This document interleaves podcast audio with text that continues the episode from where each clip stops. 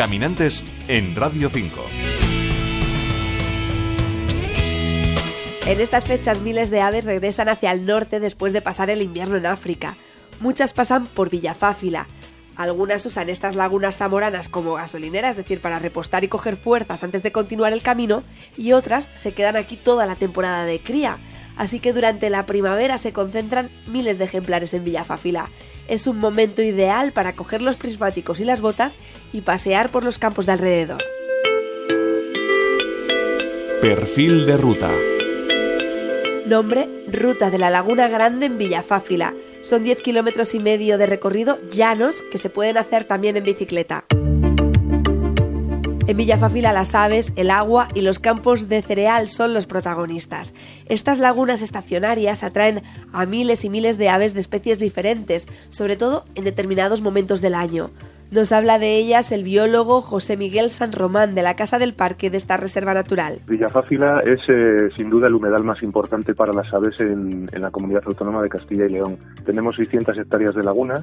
Eh, lo que pasa es que estas lagunas son estacionales, es decir, que se forman por el agua de lluvia y hay momentos en los que tienen agua, como es ahora mismo, y hay otros momentos, pues como en el verano, que se secan por, por completo. Tanto las lagunas en sí como los campos de alrededor proveen de alimento a las aves que viven o que se acercan hasta aquí. Se junta eso, la gran productividad que tienen estas lagunas, que además son salobres, lo cual hace que sean todavía más productivas, y todos los campos que hay alrededor en el que, pues eso, gansos, patos y grullas pueden salir a, comer. Tenemos más de 30.000 hectáreas de secano que rodean aquí las lagunas, en las que todas esas aves pues, pueden alimentarse. Gracias a estas condiciones, en Villafáfila se concentran miles y miles de aves, y la estrella es la butarda. La butarda, sin duda, es el, el emblema de la reserva, desde luego, y el ave pues probablemente el ave más importante por, por esas grandes densidades que tenemos aquí que son las más importantes del mundo, con picos de más de 2.500 abutardas. En Villafáfila hay dos momentos especialmente buenos para los amantes de la ornitología.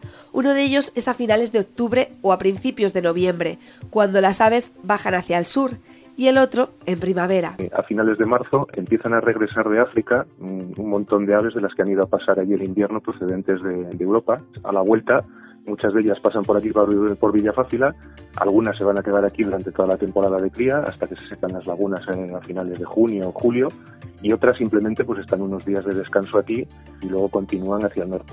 La primavera es especialmente buena para sacar los prismáticos y observar el espectáculo. Pero ¿qué pasa? Pues que el mes de abril y la primera quincena de mayo se juntan todas esas especies y es un momento espectacular. Es la, época de mayor diversidad de, de, todo el año, con aves como las cigüeñuelas, como las abocetas, como los combatientes, otra vez un montón de patos de los que llegan del sur, como los patos cuchara o los rabudos. El mes de abril, lo que os digo, sin duda es espectacular. Además, a eso le acompaña que todo el campo que tenemos alrededor de las lagunas está florecido. Es la época en que se pueden ver las abutardas en celo, los grandes machos de abutarda. La Casa del Parque de la Reserva Natural de las Lagunas de Villafáfila ofrecen información sobre las aves, sobre las migraciones y sobre la relación que tienen con este espacio, también sobre la ubicación de los telescopios en las lagunas. José Miguel San Román.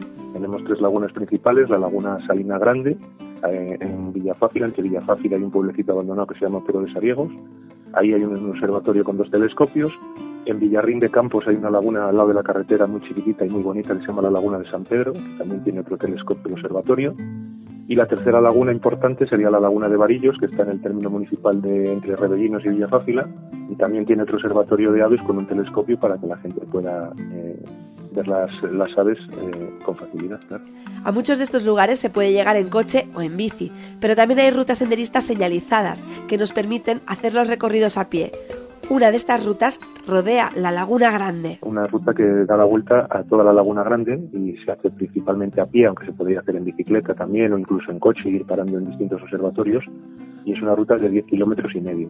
Existen senderos más cortos y accesibles, como por ejemplo el camino que parte de la casa del parque, y otros mucho más largos, de hasta 23 kilómetros, como el que recorre casi toda la reserva natural. En cualquier caso, felices rutas caminantes. Paula Mayoral, Radio 5 Todo Noticias.